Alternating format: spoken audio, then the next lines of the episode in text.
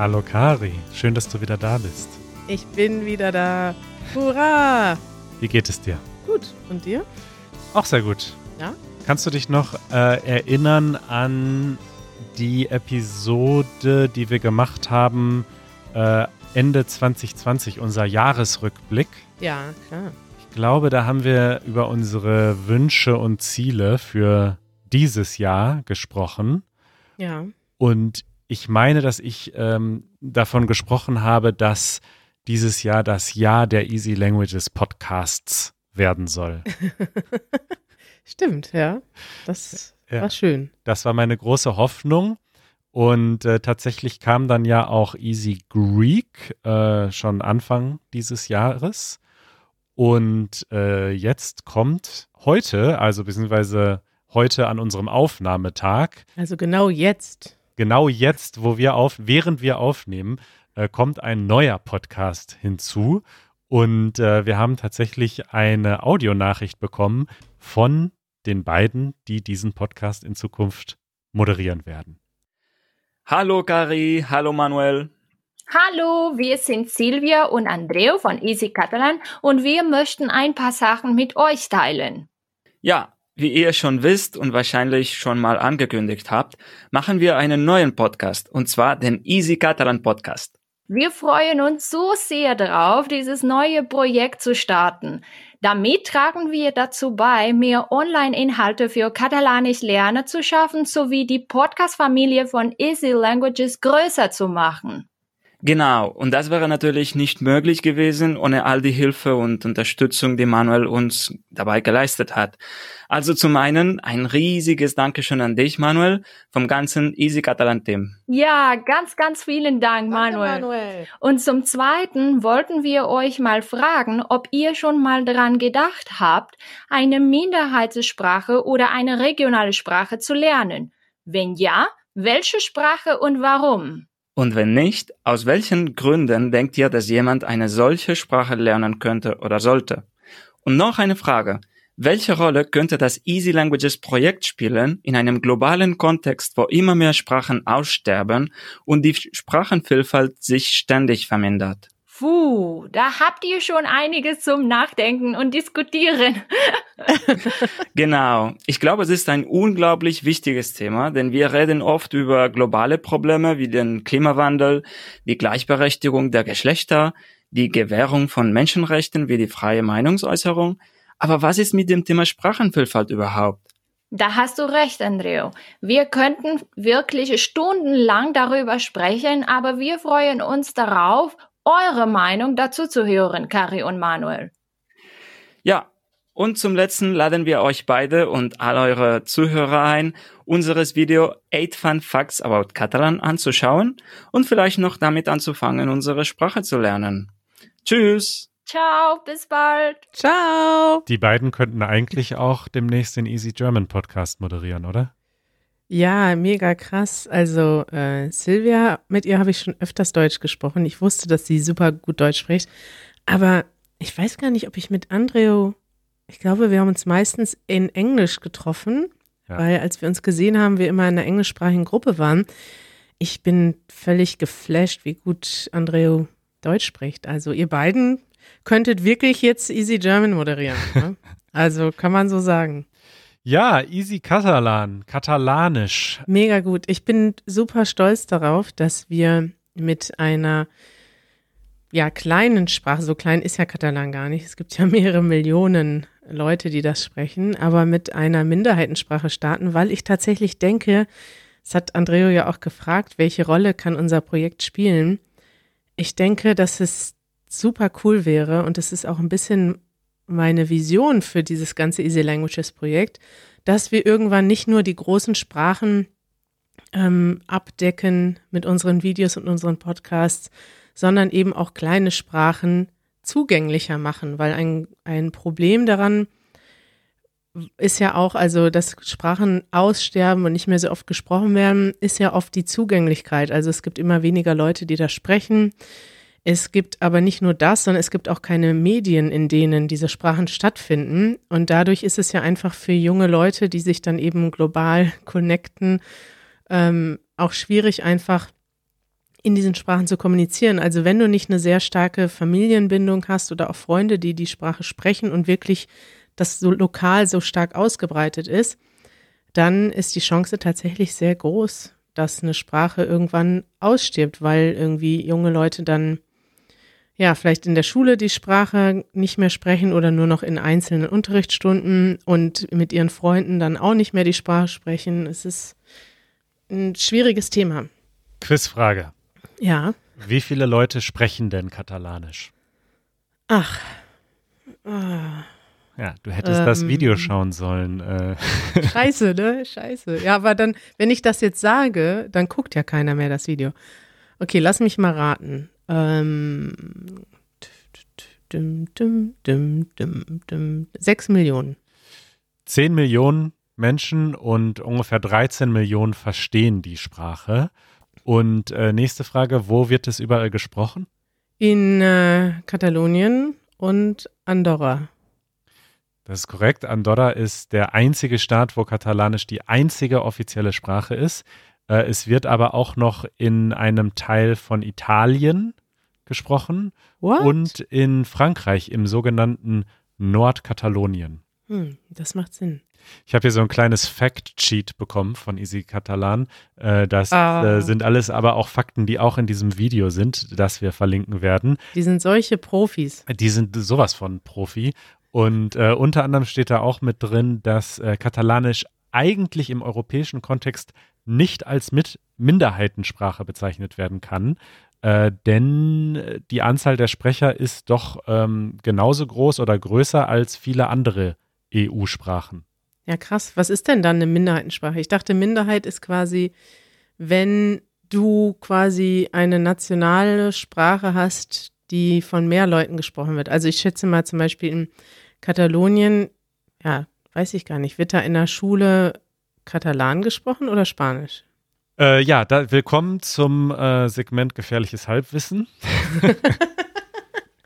Ja, das ist dann ja zum Beispiel ähm, die Frage, ja. Ich lese vor aus Wikipedia, als Minderheitensprache wird eine Sprache bezeichnet, die in einem abgegrenzten Gebiet von einer Minderheit der Bevölkerung gesprochen wird und sich von der Sprache der Mehrheit unterscheidet. Also nach der Definition ist es wahrscheinlich dann schon eine Minderheitensprache, außer in Andorra. Ja, Ja. interessant.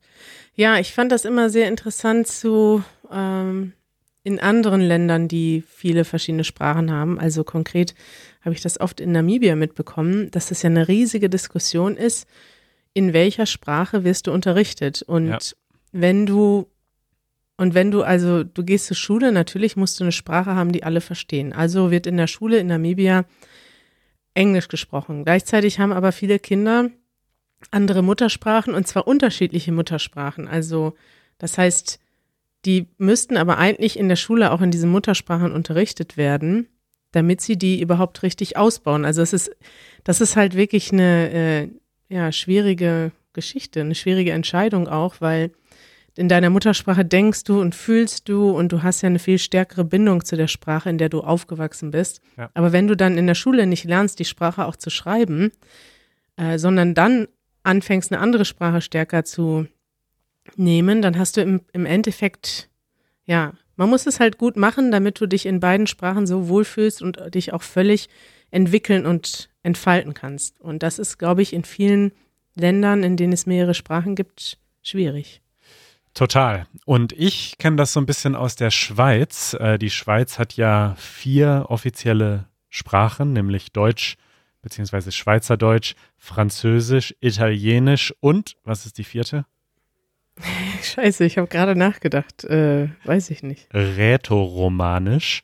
Und stimmt, äh, ja. diese Sprache wird nur von 0,5 Prozent der Bevölkerung gesprochen, ist aber trotzdem aus staatlicher Sicht gleichwertig.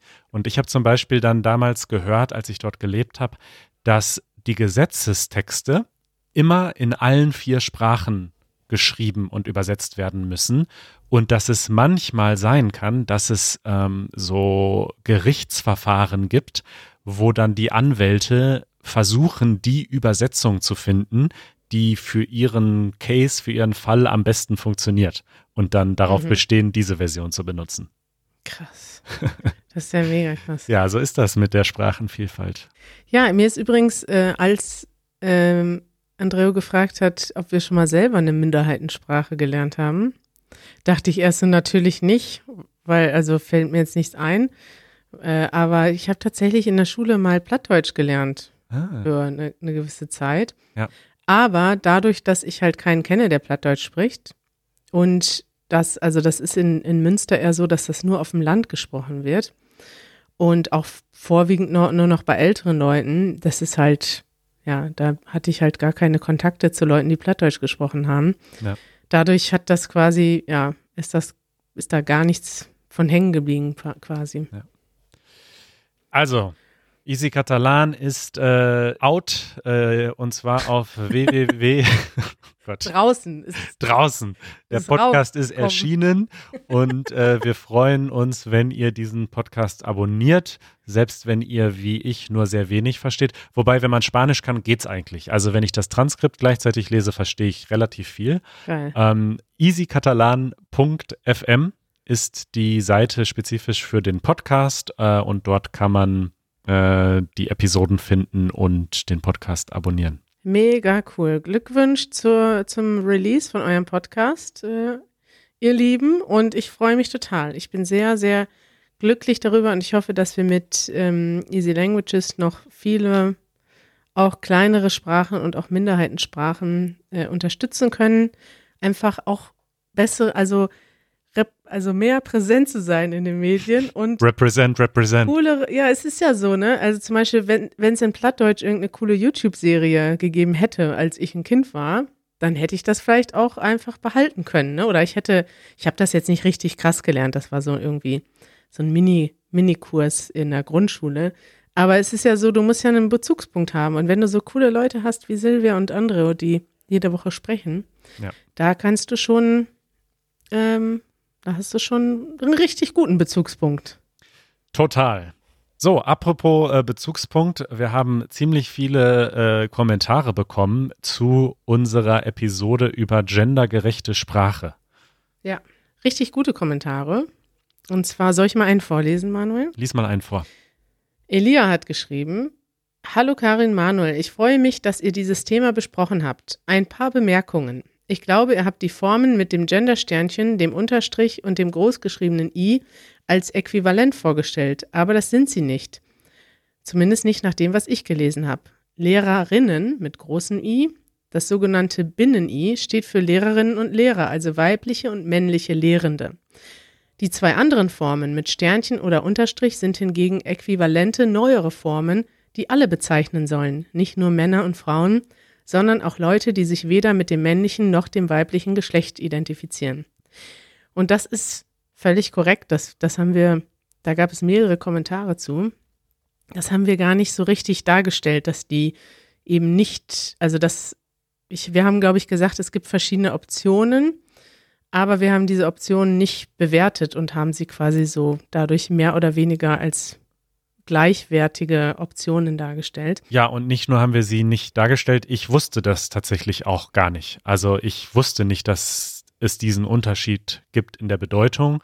Und dann habe ich gleichzeitig doch auch gemerkt, obwohl ich doch äh, glaube, halbwegs woke zu sein, sagt man ja auf, äh, auf Englisch, und mich mit solchen Themen schon auch ein bisschen beschäftige, ähm, habe ich dann die Shownotes ähm, geschrieben und habe dort geschrieben, ähm, dass Gendern die Einbeziehung beider Geschlechter bedeutet. Ja. Und das habe ich einfach so runtergeschrieben. Und dann kam auch nämlich ein Feedback von Peter, äh, dass es ja wohl eher um alle Geschlechter geht und nicht nur um das männliche und weibliche.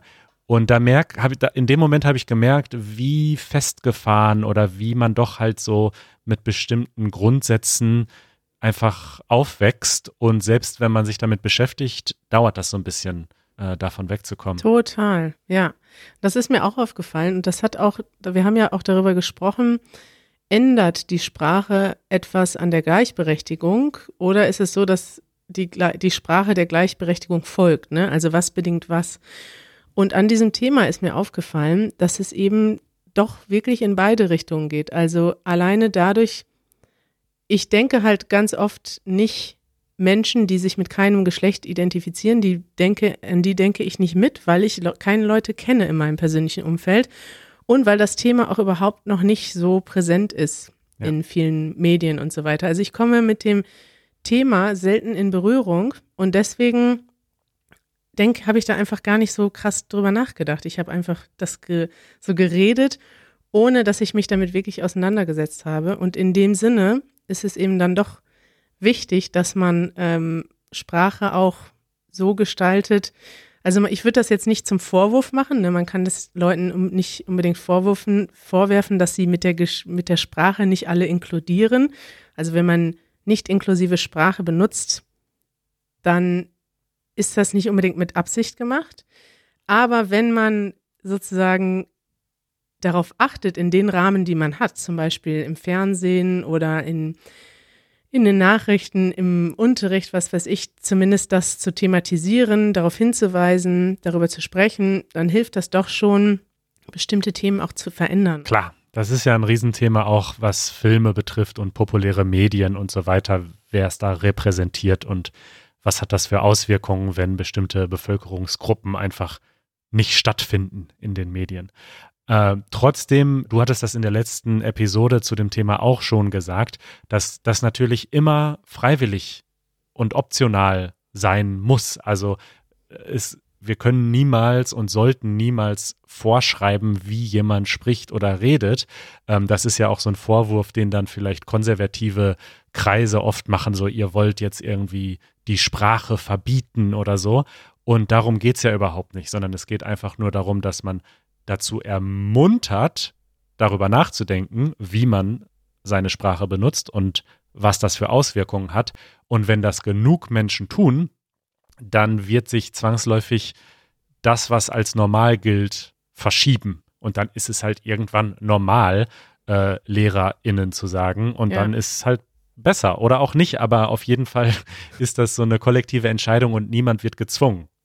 Ja, ja, das war interessant an den, also ich kriege das gar nicht so sehr mit, diesen äh, Krieg in Anführungszeichen, den es da gibt, weil ich jetzt auch nicht so stark, weiß nicht, alles auf Twitter mitlese oder in den Medien mitlese, was da diskutiert wird, aber da waren teilweise schon krasse Kommentare bei, auch die Leute bekommen haben, nur weil sie diesen Genderstern aussprechen oder diese Genderlücke aussprechen.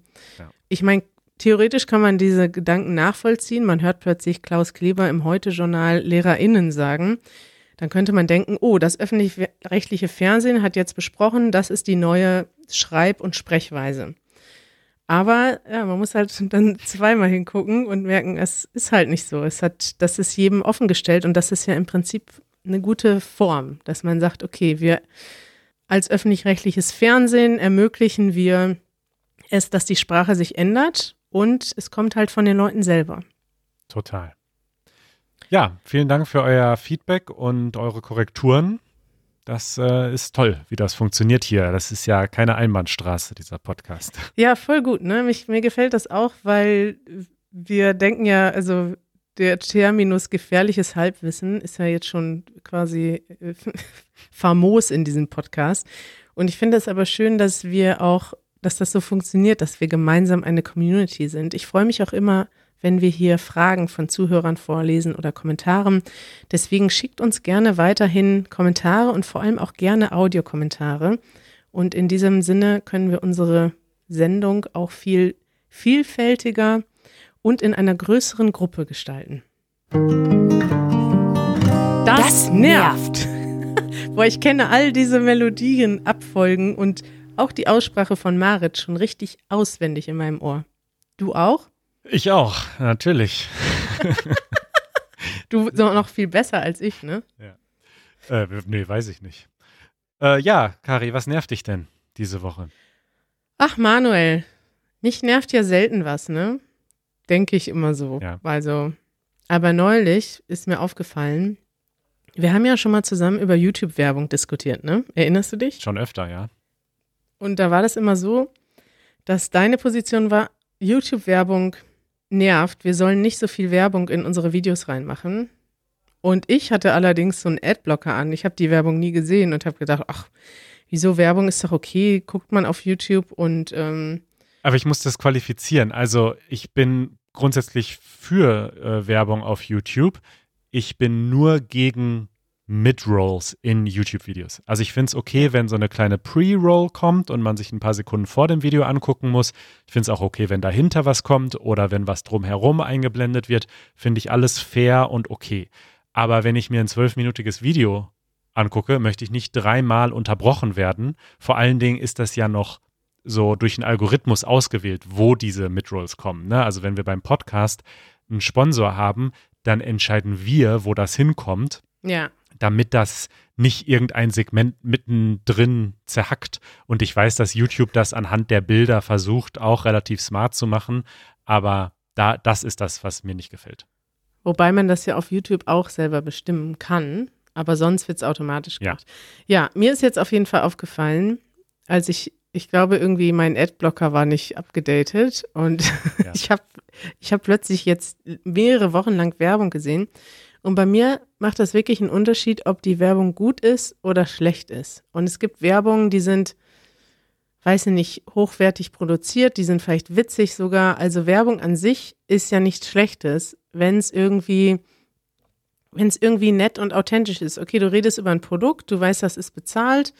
Finde ich zum Beispiel auch in unserem Podcast okay. Manche Leute haben ja sogar schon gesagt, ich höre mir die Werbung gerne an, wenn sie äh, auf Deutsch ist, weil dann lerne ich zumindest Deutsch dabei, ohne, also egal, ob ich das Produkt jetzt interessant finde oder nicht.